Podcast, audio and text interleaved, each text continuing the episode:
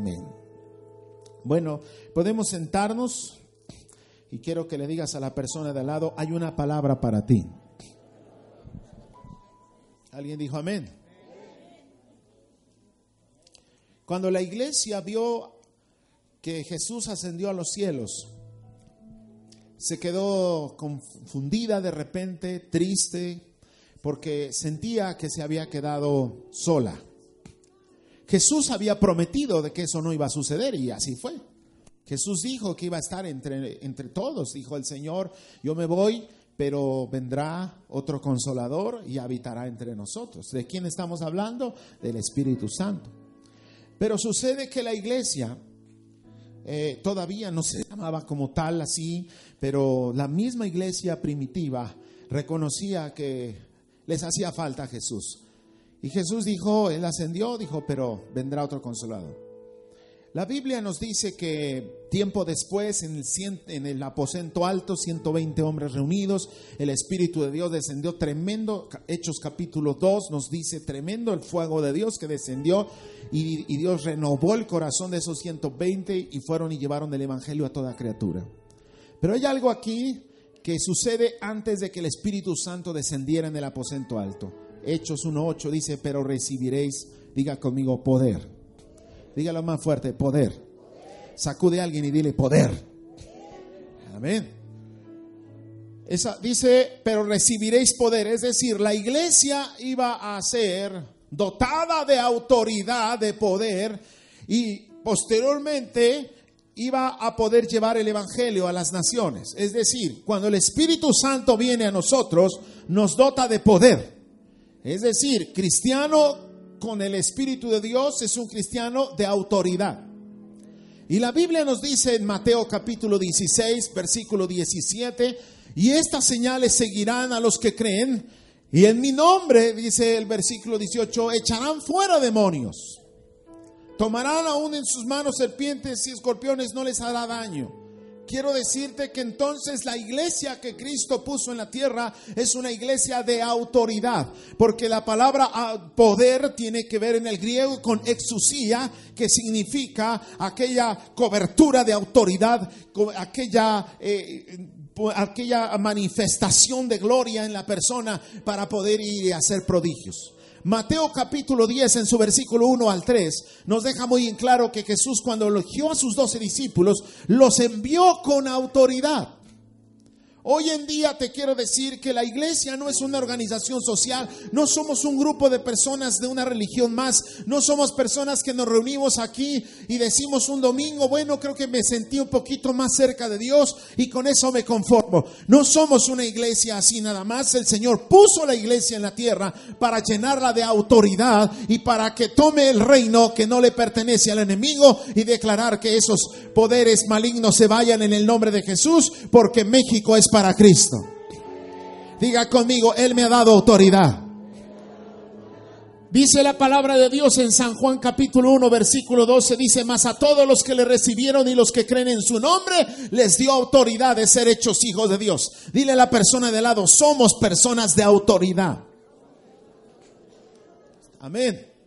Algunos no lo creemos, decimos creo autoridad, usted lo relaciona presidente municipal, lo relaciona al policía municipal, como que lo relaciona en la iglesia al pastor, autoridad para ustedes, muchas cosas que a veces no concuerdan con la Biblia. La Biblia está diciendo que la autoridad la tenemos todos aquellos que somos hijos de Dios. No importando si usted tiene mucho tiempo o poco tiempo, no importando si usted sabe la Biblia en hebreo o en arameo, no importando si usted es una persona que habla en lenguas, si el Espíritu Santo está en tu vida, eres una persona de autoridad. Dale un aplauso al Señor, dile, tú eres Dios poderoso que me has puesto esa palabra. Pero te voy a hablar de qué autoridad, no vaya a malinterpretar. Algunos dijo, qué, qué, qué, buena palabra me han dado. Este, esta tarde voy a correr al marido de la casa. Y voy a decir, tengo autoridad. Algunos dicen, tengo autoridad para correr a mis hijos de la casa. No, no, no. Estamos hablando de una autoridad. La, la palabra exusía tiene que ver con una palabra de autoridad espiritual. La Biblia nos dice en Efesios capítulo 6 que Él nos ha entregado a nuestras manos todas esas huestes celestiales de maldad. El Señor nos ha dado la autoridad sobre ellos. Y a la hora que dice que nos la entregó, no significa que son tuyas ni mías, el Señor los reprenda, sino la Biblia dice que no tenemos lucha contra carne ni sangre, sino contra principados, potestades, gobernadores y huestes de las tinieblas. El Señor nos ha dotado de autoridad, pero estamos hablando nosotros que no tenemos lucha con una persona físicamente, es una lucha espiritual. Cuando usted tuvo una batalla, esta semana o tuvo una lucha, quiero decirte que no confundas. El diablo te quiere hacer sentir que son las caras, los rostros de las personas y no es así. Una de las estrategias del enemigo para confundir a una persona es meterla a un cuarto oscuro y en donde todos escuchas voces y tú quieres golpear a aquella persona que te está ofendiendo y lo único que haces es golpear al aire. Estás golpeando a la oscuridad porque no identificas tu enemigo. El diablo te tiene en zozobra y no sabes a dónde apuntar. Es como si estuvieras en medio de un terreno baldío y de repente escuchas que algo viene contra ti y tomas un arma y disparas, pero no sabes realmente dónde está tu objetivo.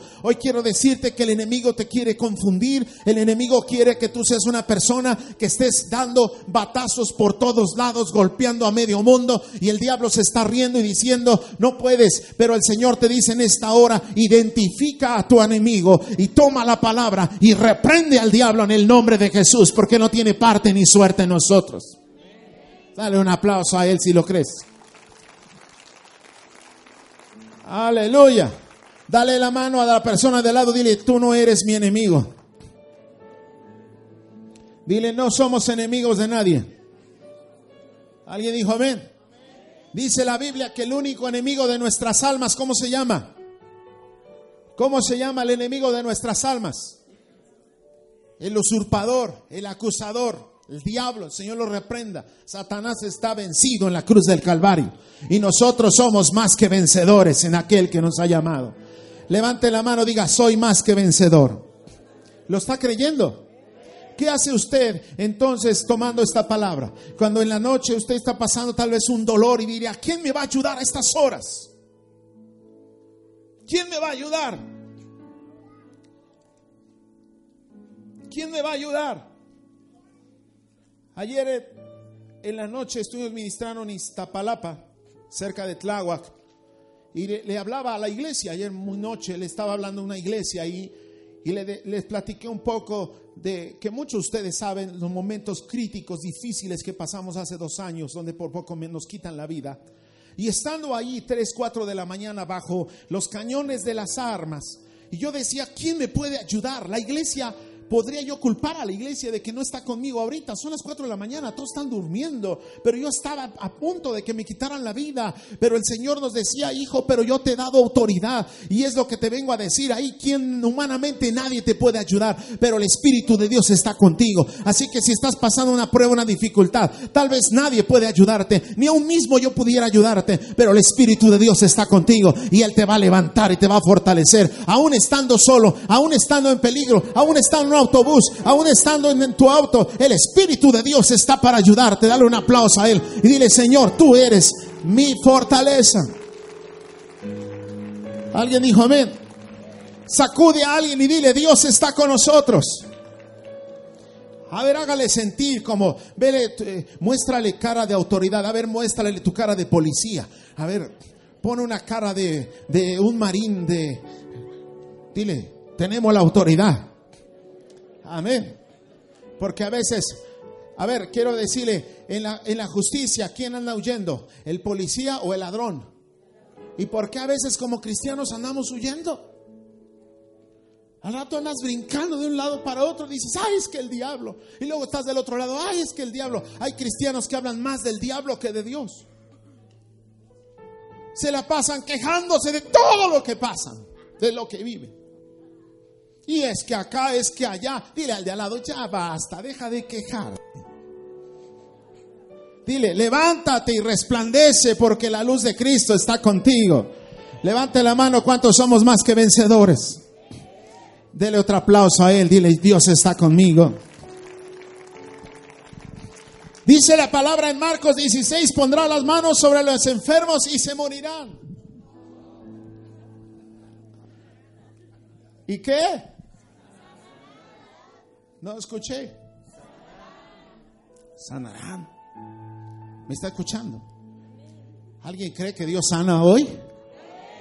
A ver, levante la mano cuántos han recibido un milagro de Dios. Pues yo digo que levante la mano porque hay personas tal vez que vinieron por primera vez y dicen, si acaso Dios sana? Sí, Dios sana.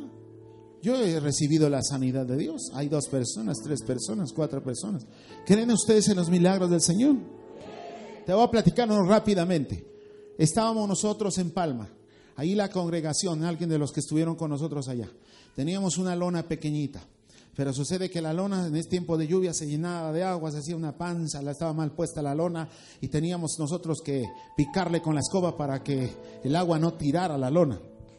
Y sucede que un sábado llegamos a la iglesia, eran como una, una de la tarde, y íbamos a tener estudio bíblico en la iglesia. Y dije, Señor, vamos a tener que arreglar esta lona. Ya toda anoche llovió y mire cómo quedó.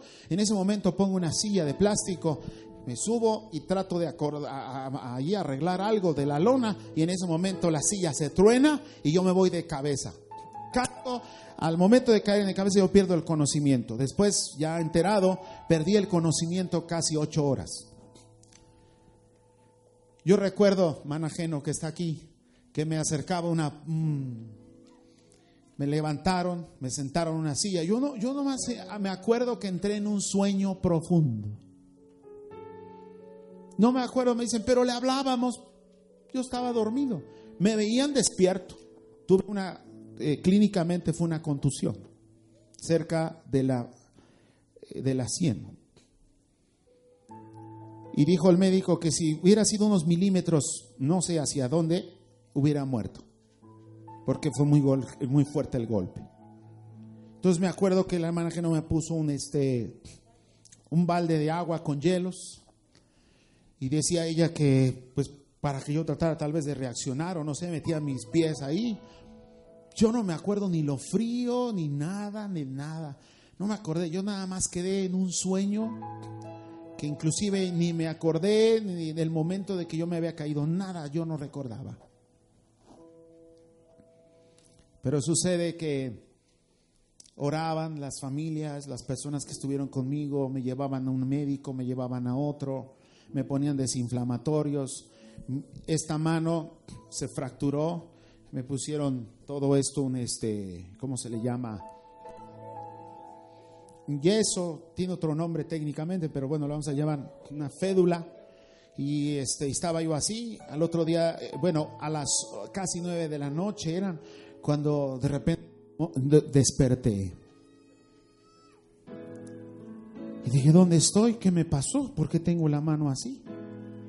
Y mi esposa se pone a llorar porque dice que de repente de medicamento todo lo que me daban para que yo regresara, pues yo empecé a hablar mucho, hablaba y hablaba y hablaba y me reía yo solo.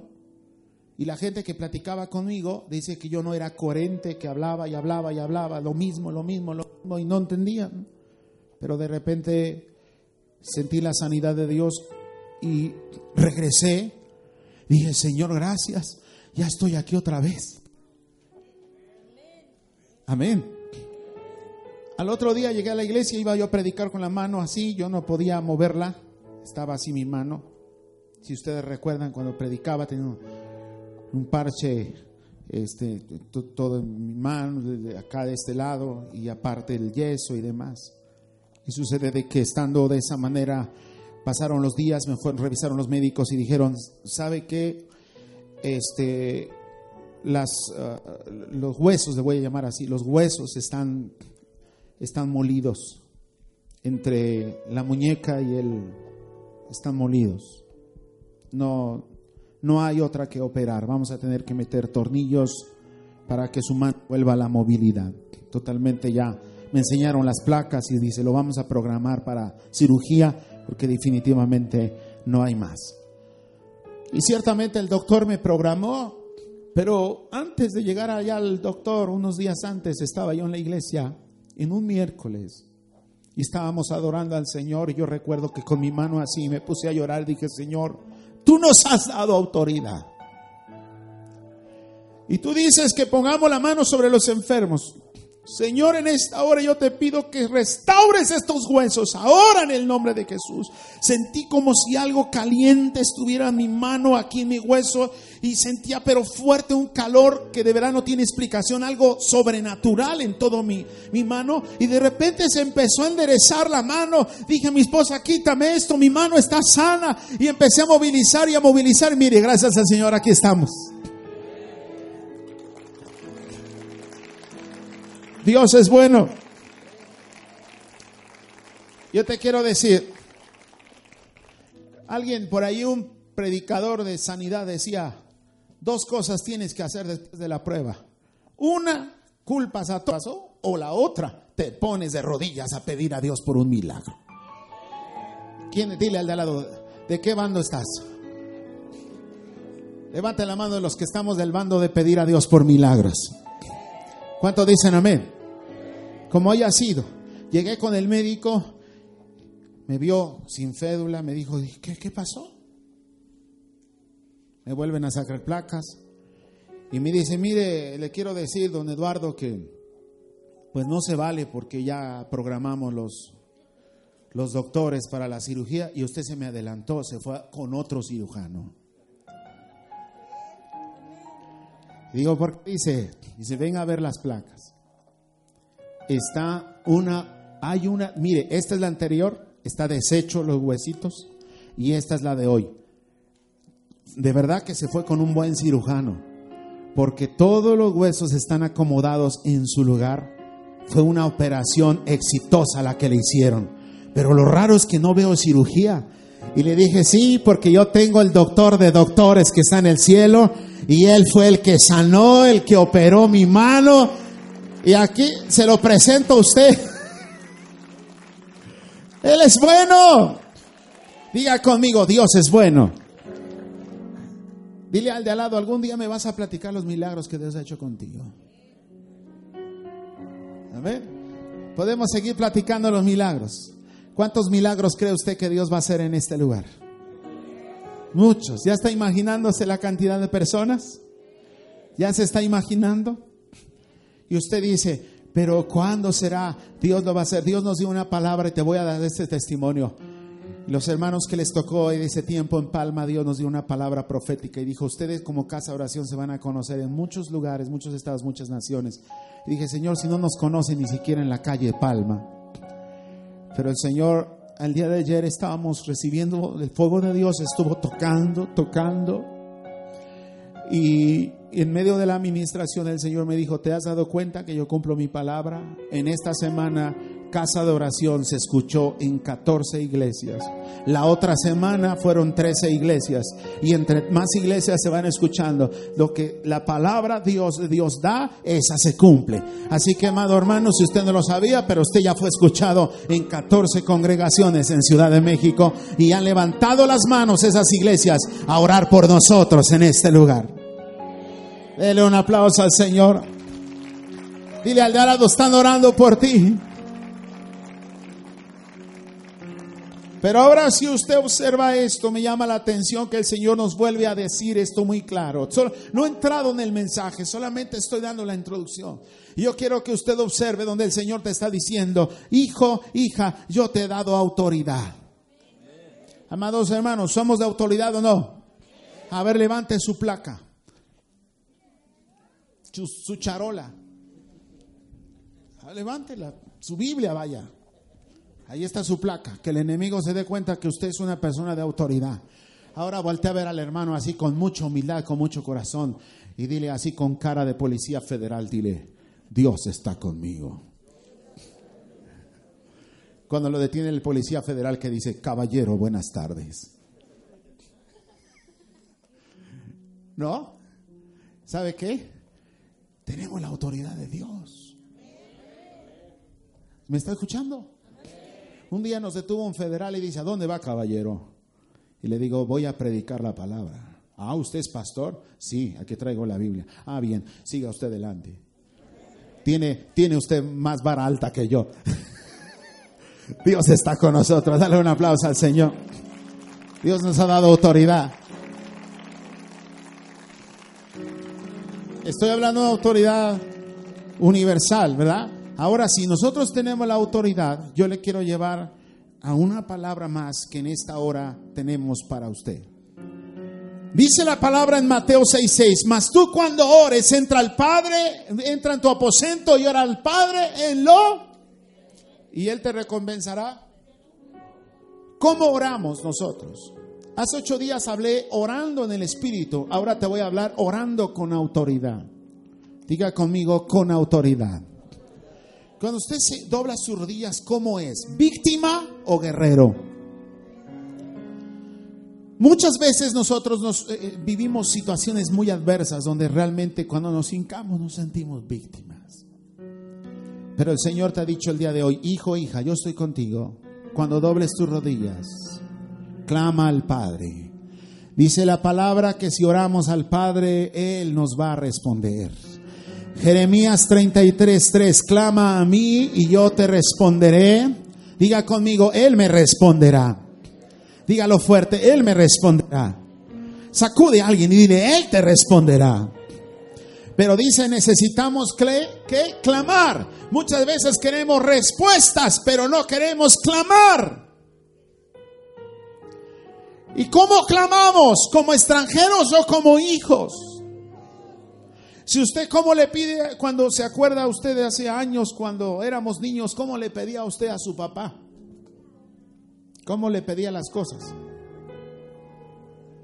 Bueno, si se acuerda, se, acercaba a papá y le decía, papá, algunos les hacían sonrisas, algunos le decían, papá, te lavo el carro primero para que te...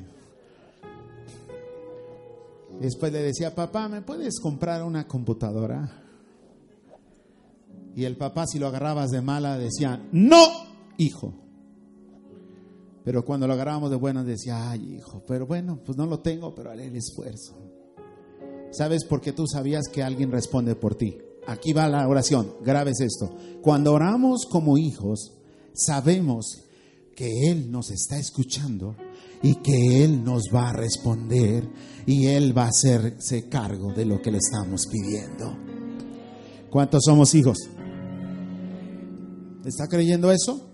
A ver, yo quiero que ore como hijo. En un encuentro de los primeros que tuvimos, una hermana oraba así. Estábamos en la sala de oración y la hermana oraba así. Estábamos de, venían de otras iglesias, estábamos orando en un cuarto y una hermana oraba así. Amado Dios, soy una cucaracha podrida. Soy de lo último, Dios, soy un aborto algún día tuvieras piedad de mí. Esa era la oración de ella.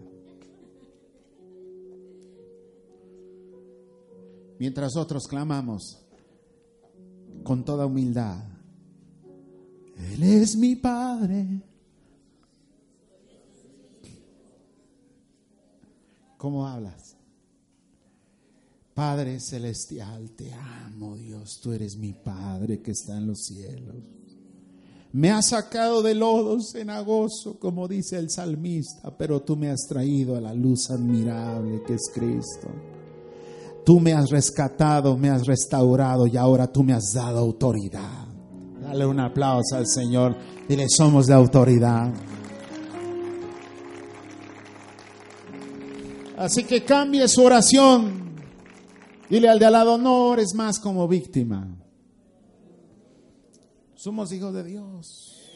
A ver, voltea al lado, dale una sonrisa, dile, somos hijos de Dios. Enséñale el frijol del, del tlacoyo que te desayunaste en la mañana. Dile, somos hijos de Dios. Ahora diga conmigo, caminamos en autoridad, vivimos en autoridad. Si usted está entendiendo el mensaje, antes de llevarle, ya que ya voy a comenzar la predica, ahora sí, pero quiero llevarle a esta palabra. Cuando el Señor entonces nos ha puesto en autoridad, doblamos las rodillas y clamamos, Señor. Y aquí se desatan dos cosas, entrando ahora en el mensaje, se desatan dos cosas. Diga conmigo, cuando oro, creo. Cuando intercedo, arrebato. Otra vez, cuando oro, creo. Cuando intercedo, ¿qué? Arrebato. Ok, orar en latín es platicar con Dios. Muy bien. Pero ahora cuando hablo de interceder es cuando me pongo a favor de quién? De alguien. Vaya rápidamente en su Biblia a un pasaje en Lucas.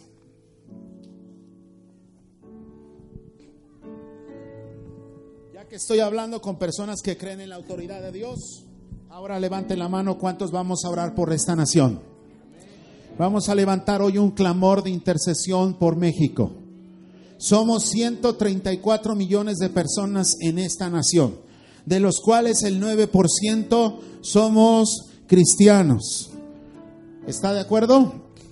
¿Cuántos cristianos habrá en el mundo? Somos mil millones de personas que conocemos de Cristo. ¿Cuántos habitantes hay en, en, el mundo? Siete mil millones de personas en el mundo.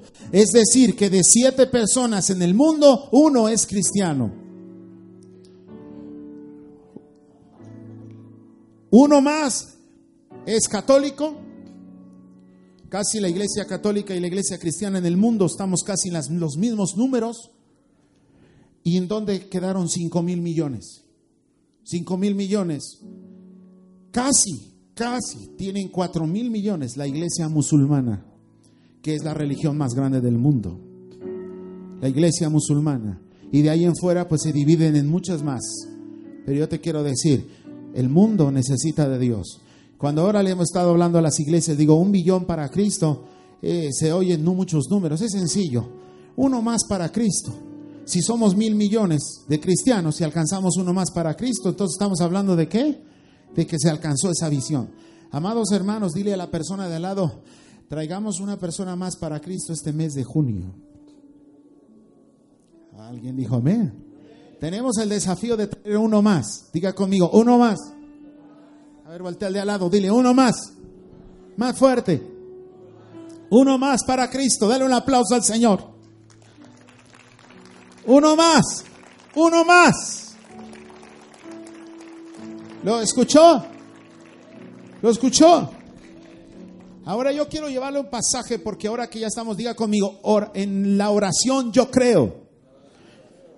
Es decir, que si tú quieres tener una oración de autoridad, tienes que tener una oración en el Espíritu Santo, porque ahí es donde Dios te va a dotar de autoridad. Cuando tú vayas caminando y por allá a lo lejos el diablo está recargado en una esquina de por ahí un negocio fumándose un cigarrillo, voltea a ver el diablo dice, ay, ahí viene el cristiano, mejor hay que hacerme un lado, porque tú vas de autoridad. Tú eres hermano dinamita, hay fuego de Dios en tu vida. Y si por ahí, obviamente te estoy diciendo el diablo, no porque literalmente lo estás viendo, puede haber una persona brujo, un asesino, no es un narcotraficante, cuánta gente ahí, más, pero mayormente es el que está con nosotros. Eres una persona de autoridad. ¿No lo creyó? En una iglesia estuvimos a la par, yo estuve en un lugar y enviamos a los muchachos de la alabanza, estuvieron en otro, que si fueron los muchachos de la alabanza, donde dicen que afuera estaban desvalijando los carros, ¿fue con ustedes o fue con Joel? Donde estaban desvalijando los carros y había muchos ladrones y todo, y se asoman los muchachos y dicen, no, no, no, métanse, métanse, porque acá afuera todo desaparece. Ahí entre Tepito, Peralvillo, por ahí, ahí estuvieron, ahí estuvieron predicando. Y una inseguridad terrible. Y usted sale, imagínense usted ir a la iglesia ahí, tiene usted que brincarse entre los drogadictos, entre los ladrones, y va entrando usted a la iglesia, y, pero ¿qué, ¿qué pasa? ¿Por qué Dios puso una iglesia ahí? ¿Por qué Dios pondría una iglesia ahí? Porque Dios le puso autoridad. Y la iglesia tiene autoridad para orar por los de afuera. ¿Cuántos creen eso? ¿Cuánto nos gustaría que todos los drogadictos que están afuera algún día se entreguen a Cristo y estén adentro? ¿Lo está creyendo? Pero Dios nos dio de qué? El viernes estuvimos en Naucalpan. Son muy grandes, muy grande Naucalpan. Una, unas colonias que de repente yo veía el, el GPS y dije, Señor, ¿a dónde vamos a dar? Y cuando llegamos de repente y, dice, la, dice el GPS, calle a la derecha. Y yo le doy el volantazo a la camioneta y calle a la derecha, ¿cuál? Si ya no veo nada, no me volteé para abajo. Jesús, entonces esto es para abajo. Vámonos para abajo. Y voy con la camioneta y la camioneta de ladito de momento. Y luego llueve y llueve y patinaba la camioneta para acá y patinaba para allá. Y dije, Señor, una de tantas, mejor voy a sacar el pie, agarrarme de las paredes, porque una de esas voy a dar hasta allá abajo. Y ya cuando llegamos dice, ahora para arriba. Al final de cuentas fuimos entre barrancas, en muchas casas es gigantes. Hoy llegamos a una iglesia hasta abajo en la barranca. Porque una de esas me marcó ahí, decía, siga su camino, pero cuando vi dije, no, ya no puedo seguir, aquí ya no hay camino, solamente escaleras. Hasta abajo está la iglesia. Y usted decir, ¿qué, qué habrá aquí? ¿Habrá crimen? ¿Habrá asaltos? ¿Habrá drogas? Miren qué bonito paisaje tenemos aquí, hermanos. ¿No se goza? Amén. Allá no estoy diciendo que esté feo, pero al menos yo digo, Dios mío, ayúdame, porque yo estando hasta acá abajo, ¿cómo le voy a hacer? Y voy llegando y el pastor me está esperando a la puerta y me dice, bienvenido, pastor, pastor Eduardo, sí, bienvenido a la iglesia, pásele. Y yo escuchaba del otro lado el ruido del agua que estaba pasando, dije, ah, Señor, pues no sé qué iglesia voy a entrar. Te voy a platicar esto. Dije, en medio de todo este caserío, Dios puso una iglesia. Cuando voy entrando, empiezo a alabar al Señor aquí. Bueno, la gente cantaba, los muchachos de la alabanza, yo estaba ahí sentado. Y la gloria de Dios empezó a llenar.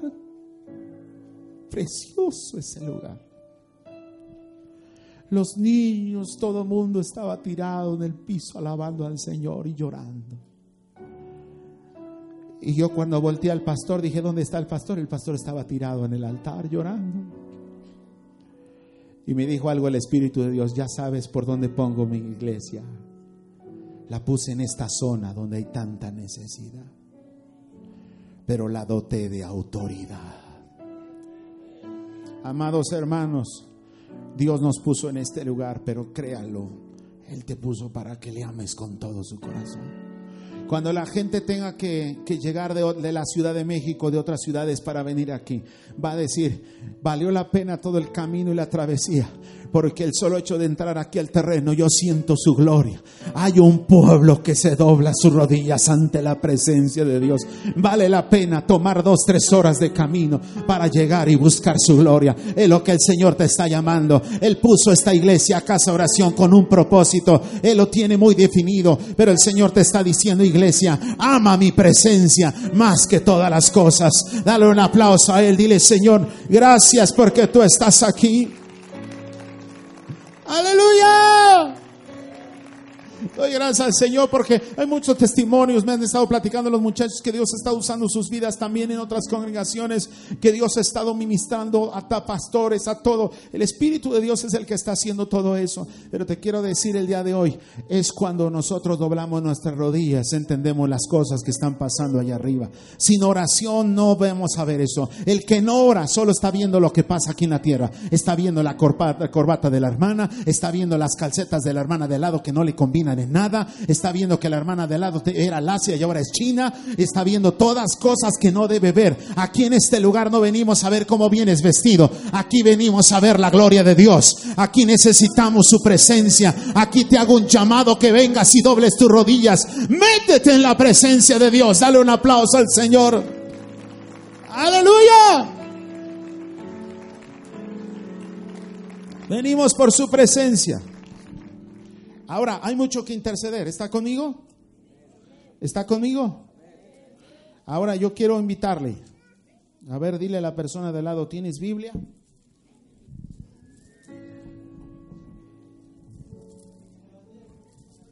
¿Alguien dijo amén? Primeramente, quiero que, perdón, equivoqué la cita. Primero, vaya a Juan capítulo 1, versículo 12.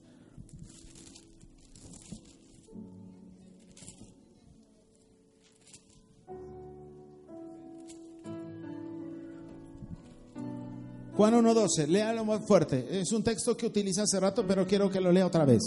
¿Qué dice? Más a todos los que...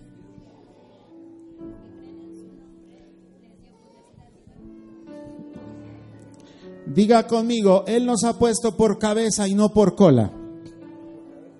Pero dígalo con fe. ¿Sí me está entendiendo? Yo espero en el Señor que cuando llegue a su casa más al rato, declare, cuando entre a su hogar, diga, este hogar es para Cristo. Porque usted tiene autoridad. Cuando usted vaya a visitar al enfermo, al conocido, vaya a visitar al familiar, diga, este hogar es para Cristo. Cuando le salude a una persona, dígale con fe, dile Dios te ama. Pero cuando le dices Dios te ama y el Espíritu de Dios va en tu vida, ay, el Señor va a tocar a la otra persona. El Espíritu de Dios va a estar tocando ahí, va a decir, yo no sé qué me dijiste, pero yo siento algo, es la presencia de Dios. Pero ahora bien, si ya entendimos esa parte de creer, ahora sí vamos a ir por favor a Lucas rápidamente. Lucas capítulo capítulo 10. Bueno, aquí tenemos el tiempo que se pueda, ¿verdad? Volteo a ver a los pastores digo, pastor, termino. Y me dicen, no, no, sígale, sígale. Bueno, les digo. Otros pastores me dicen, se acabó. Pero gracias a Dios que nos ha tocado que diga. Bueno, le seguimos. A ver, vamos rápidamente. Lucas capítulo 10, versículo 30. Voy a leer este pasaje. Quisiera rápidamente, ya estoy terminando Ahora fue más grande la introducción, creo que era el mensaje, pero yo quiero que sea puntual en esto. Quiero que vaya rápidamente. Lucas 10, versículo 30. Respondió Jesús, ¿está conmigo?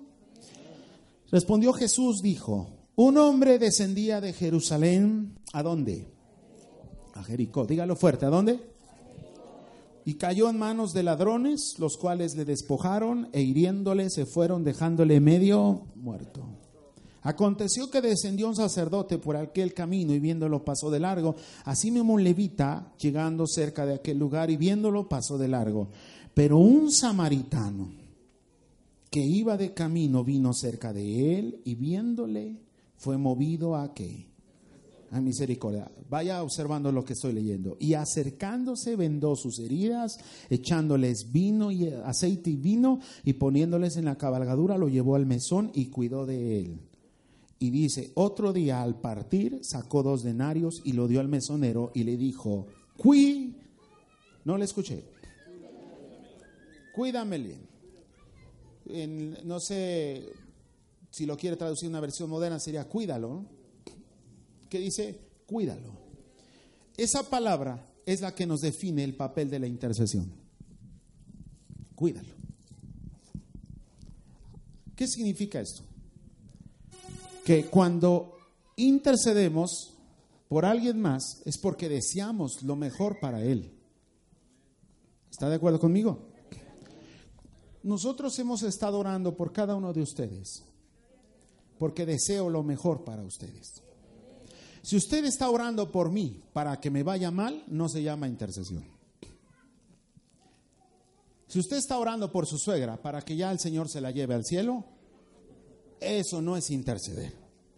Si usted está orando por el vecino para que le caiga una enfermedad, no es interceder.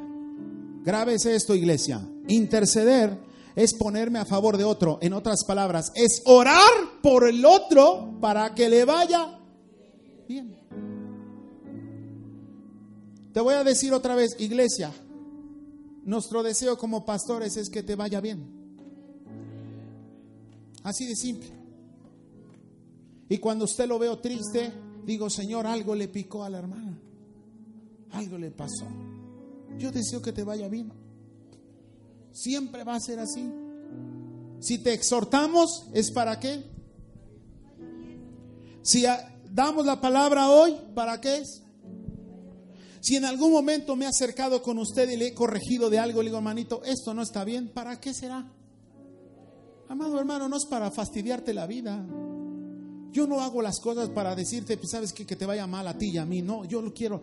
Si te das, me acerco y te doy una palmada, hermanito, no te he visto en la iglesia, es porque quiero que te vaya bien. No hay más. Ahora voltea a ver al de al lado, dile, yo también quiero que te vaya bien. Alguien dijo amén. Si alguien vino por primera vez a esta reunión, le quiero decir que deseamos que te vaya bien. Sigue asistiendo a la iglesia.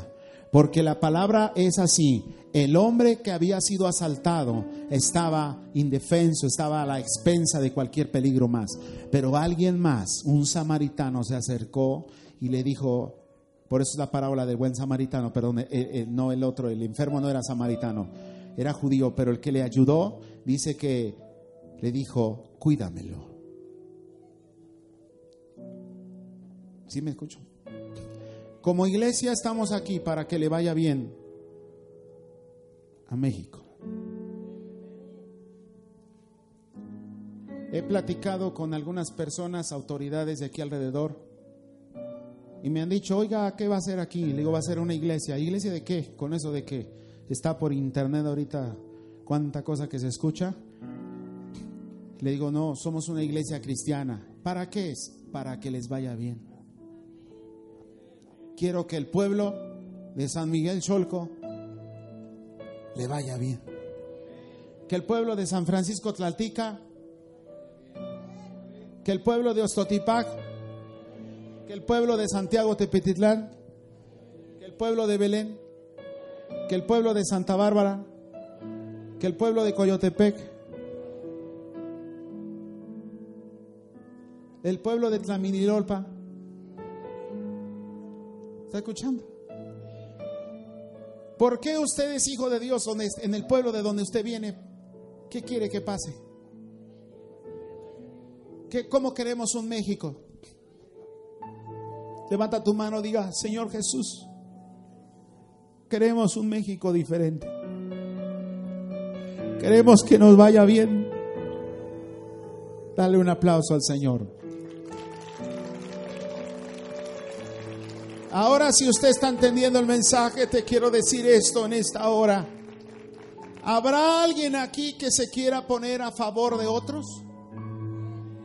¿Habrá alguien aquí que va a levantarse en oración todos los días a favor de esta nación? ¿Habrá alguien aquí que se va a poner a favor de los demás, de la persona que tienes a un lado, porque queremos que le vaya a qué? Eso es intercesión. Porque sabes que cuando un pueblo intercede, da más de lo que otros pueden dar. Vaya rápido hechos.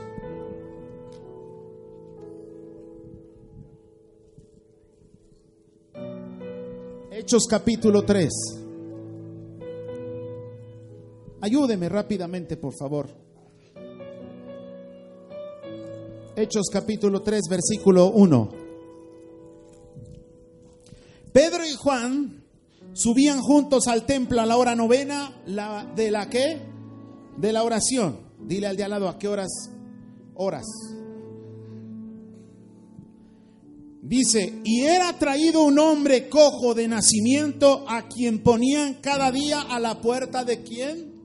Del templo, que se llamaba la hermosa, para que pidiese limosna de los que entraban en donde? En el templo. Este cuando vio a Pedro y a Juan que iban a entrar en el templo, les rogaba que le diesen qué? Limosna. Pedro con Juan, fijando en él los ojos, le dijo que ten uno de a 50 y regrésame uno de a 20. No, vea su Biblia. Pedro con Juan, fijando en él los ojos, le dijo, míranos. Entonces él les estuvo atento, esperando recibir de ellos algo. Mas Pedro dijo, no tengo plata ni oro pero lo que tengo te doy en el nombre de Jesucristo de Nazaret. Levántate y anda. Y tomándole por la mano derecha, intercedió por él, le levantó y al momento se le afirmaron los pies y los tobillos. Y saltando se puso en pie, anduvo y entró con ellos en el templo, andando y saltando y alabando a Dios. Y todo el pueblo le vio andar y qué? Y, y alabar a Dios. ¿Qué significa esto? Ahí está el carácter de la intercesión. ¿Sabes qué pasa? Le voy a hacer una pregunta rápidamente. ¿Qué necesita nuestra nación?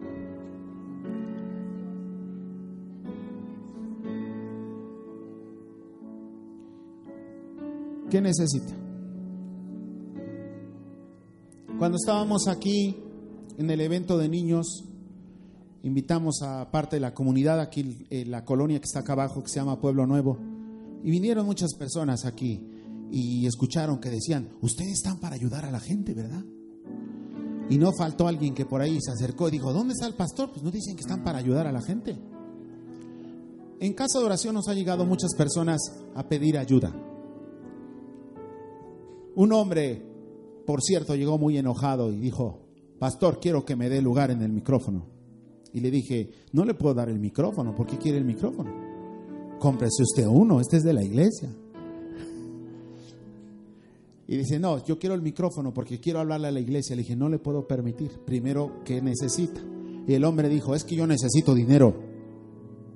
Traigo yo esta necesidad y me describió, por respeto no la digo, pero me la describió su necesidad. Creíble o no creíble, pero él traía una necesidad. Y dijo, quiero que la iglesia me ayude.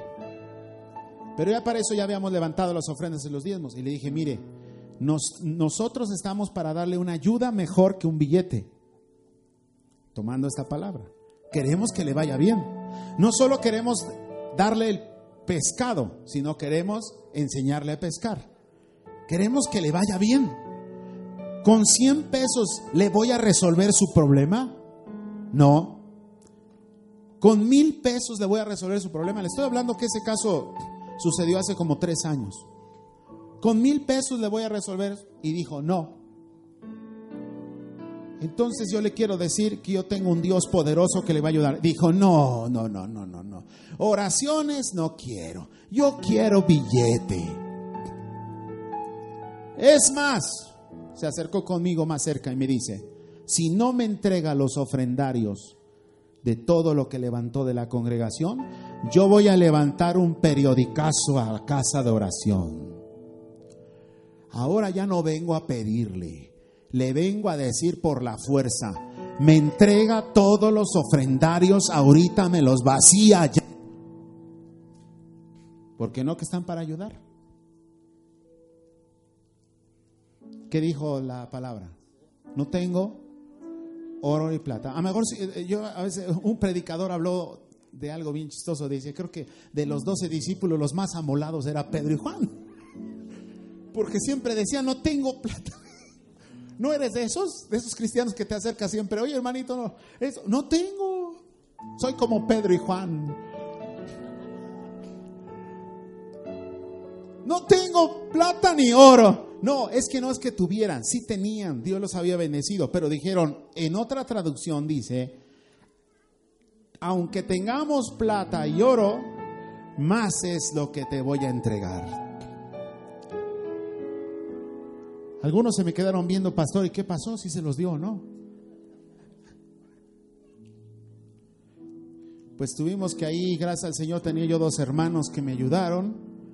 ¿Por qué no decirlo? De repente el hombre quiso forcejear conmigo y dije, este va a sacar una arma, va a sacar un puñal, va a sacar algo, quiere el dinero a la fuerza. Pero en ese momento pues se resolvió porque ahí entre tres hermanos tratamos de convencerlo que no era por ahí. El hombre se puso muy bravo, se fue enojado y el hombre quería fuerzas que se le entregara. Yo le voy a decir, levante la mano, ¿cuántos dirían, pastor, se los hubiera dado? Levante la mano, ¿cuántos dirían, pastor, déselo? Es más, aquí están las llaves de mi carro, se los hubiera dado también. Yo te voy a decir, no se trataba de darle eso. Pero es que ustedes como iglesia, decía mucho ese hombre, no como iglesia están para ayudar al que está perdido, no están para ayudar al que necesita esto. Le dije, sí, queremos ayudarlo, pero no es así. Dios nos permita tener mucho para dar mucho y como no, me gustaría entregar una ofrenda en sus manos, pero hay algo más valioso que como casa de oración queremos dar. Dijo Pedro y Juan, no tengo plata ni oro, mas lo que tengo te doy. ¿Sabe qué? Lo mejor que podemos hacer por los demás es desear y orar que le vaya bien. Dios nos dará el recurso y a mí me gustaría, como no, apoyar a esas personas con mucha necesidad. Dios nos dé la oportunidad. Levante la mano, ¿cuánto decimos que Dios nos dé el recurso para ayudar a los que no lo tienen? ¿Cuánto nos gusta ayudar a esas personas? Bueno, hoy en día ya no sabe uno, ¿verdad? Va uno al hospital y afuera está la persona que se me murió mi abuelita y al otro día se le murió la tía y al otro día se le murió la... Pues ¿cuántas abuelitas tenía usted? Pues ya la gente inventa muchas cosas, pero dentro de todo eso estamos para ayudar. Y hoy te vengo a decir, iglesia, con todo mi ser, es necesario estar a favor de los demás. ¿Habrá alguien en este día que hoy quiera decirle, yo me pongo a favor de los demás? ¿Se quiere poner de pie?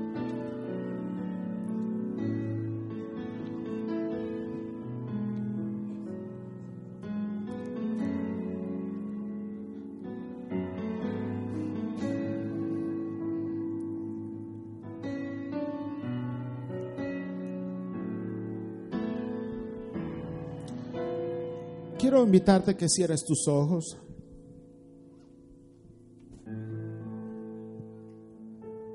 Y quiero invitarle que levantes sus manos. Levantemos nuestras manos al cielo. Con nuestros ojos cerrados, Espíritu Santo, gracias por esta palabra que nos has dado en este día. Señor, intercedemos por cada persona. Dice tu palabra en Hechos 1.8, pero recibiréis poder cuando haya venido sobre vosotros el Espíritu Santo. Y me seréis testigos en Jerusalén, en Judea, en Samaria, hasta el último de la tierra. Señor, aquí estamos adorándote en este lugar, intercediendo por todos los pueblos de alrededor. Señor, tenemos a Teotihuacán, solo el municipio de Teotihuacán, con 70 mil personas. Municipio de Tumba, Señor, no de igual manera, pero estamos hablando poco más de 20 mil personas. Tenemos el municipio de San Martín de las Pirámides. Tenemos el municipio de Nopaltepe, el municipio, Señor, de Acolman. Y tantos más, Señor, pueblos que hay a nuestro alrededor. Señor, aquí estamos en este día clamando por ellos.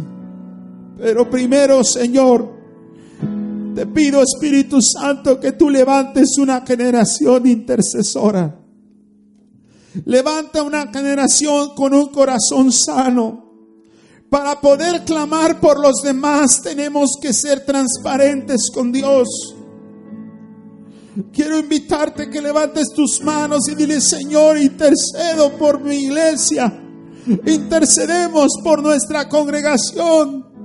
Levanta tus manos, levanta ese clamor y dile, Señor, Bendice, Padre, todas las actividades y todo lo que tenemos por hacer.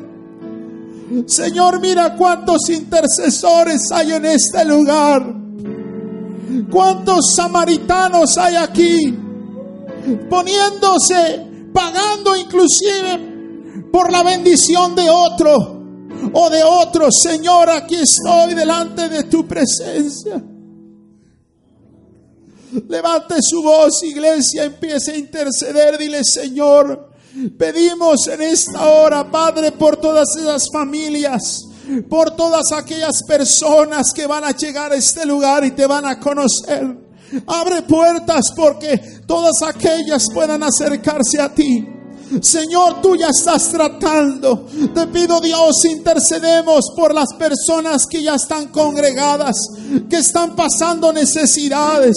Levanta tu voz, dile Señor, opera Dios en mi familia. Empieza a levantar ese clamor, dile Señor, intercedo Padre por mi esposa, por mi esposo, por mis hijos. Levanta tu voz, dile Señor, clamo por ellos.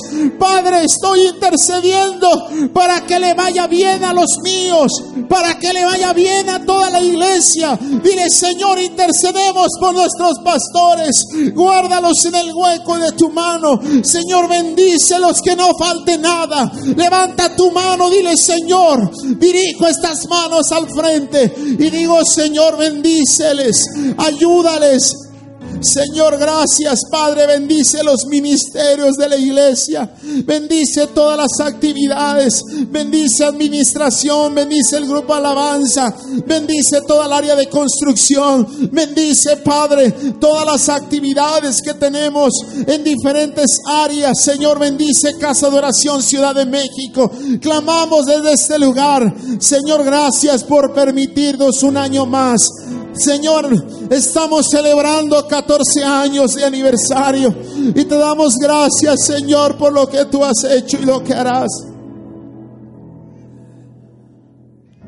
Dile a Él levantando tus manos. Espíritu Santo, intercedemos. Levanta, levanta esa voz, levanta esa voz. Empieza a interceder si tienes a tu familia a un lado. Si quieres abrazarla, empieza a interceder por ella, por él. Empieza a interceder por tu familia, por tus hijos. Empieza a clamar desde este lugar. Estoy plantado aquí para interceder por tus familias. Pero te quiero decir, también el Señor quiere que se levante una generación de personas que estén orando por los demás. Vamos, vamos, levanta tu voz. Empieza a interceder por tus hijos. Levanta tu voz. Ora por ellos, ora por ellos. Dile al Señor, aquí estoy. Dice la palabra que Job, dice en el primer capítulo de Job, que era un hombre que todas las mañanas se levantaba y oraba por sus hijos. Dile al Señor, Padre, quiero que tú Dios bendigas nuestro hogar. Levanta tus manos. Si ha faltado algo en tu casa, dile, Señor, intercedo por mi casa. Intercedo por la economía de mi hogar. Que no falte nada. Dile al Señor si ha habido temor, si ha habido falta de paz en tu hogar, si ha habido conflictos, si ha habido problemas. Dile al Señor en esta hora, Señor, no queremos más conflictos en la casa. No queremos más problemas en la casa. Señor, queremos tu paz. Queremos tu presencia. Levanta tu voz. Empieza a orar por tus vecinos. Dile, Señor, que sean alcanzados por ti. Empieza a orar por tus conocidos. Empieza a orar por tu suegra, tu suegro, tu cuñado, tu cuñada. Dile, Señor, deseamos lo mejor, deseamos bendición para cada uno. Espíritu de Dios. Intercede, intercede iglesia. Empieza a interceder. Dile, Señor, bendice todos los proyectos, bendice todas las actividades, Señor de casa. Ahora levantamos nuestra voz, Señor, por nuestras colonias, por nuestras, nuestros pueblos, por nuestros municipios. Levanta tu voz y dile, Señor, pedimos por Otumba, por todos los pueblos de Otumba, Señor. Pedimos por Teotihuacán, pedimos por San Martín de las Pirámides, pedimos por Tepetlaustog, pedimos por Acolman, pedimos Señor por Nopaltepe, por Ajapusco, pedimos Señor por todos estos municipios. Señor, trae el Evangelio. Señor, tú eres un Dios poderoso. Señor, levanta, levanta, Dios mío, generación de personas que adoremos, que exaltemos tu rostro. Dile al Señor, dile Espíritu Santo, aquí estamos. Podemos decirle a Él de rodillas, si puedes doblar tus rodillas ahí, decirle Señor, clamamos en esta hora por nuestra ciudad. Señor, pedimos por el Valle de México. Señor, hay mucha necesidad, hay mucha necesidad. Pedimos, Señor, por cada plaza, cada lugar, cada central de autobuses, cada aeropuerto.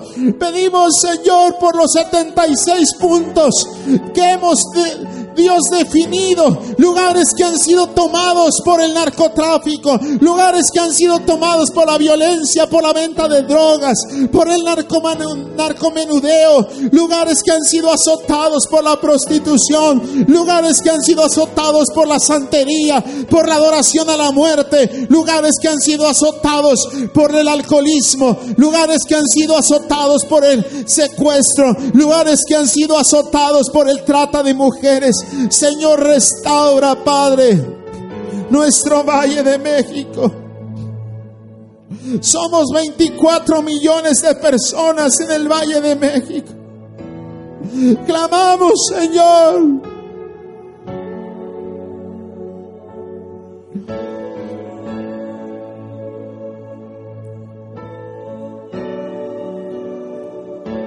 Padre,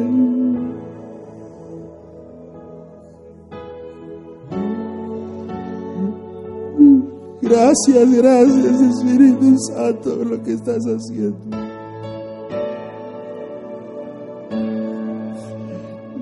¿Cuántas personas en este día le quieren decir al Señor de pie aquí en el altar? Quiero que tú nos dotes de poder. Dile a Él, lléname Espíritu Santo.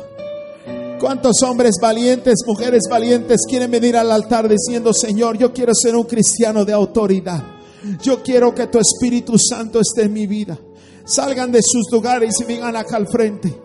Aquí no tenemos problemas por venir al altar, al contrario, siempre motivamos a la gente a venir al frente, porque el altar es un lugar profético. Tú puedes orar desde tu lugar y es válido, pero el estar aquí en el altar, dice la palabra en Éxodo y en Levítico, que el altar es un lugar que Dios ha preparado para ser escuchada la oración, para poder atender a cada persona, pero también el altar es un lugar donde nosotros podamos doblar nuestras rodillas delante de Él y decirle, Espíritu, Santo, aquí está mi corazón.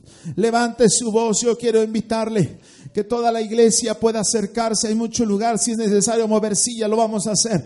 Pero acérquese y le digamos al Señor, mientras vamos a cantar una canción, yo quiero pedirle que usted y yo le podamos decir al Espíritu Santo hoy,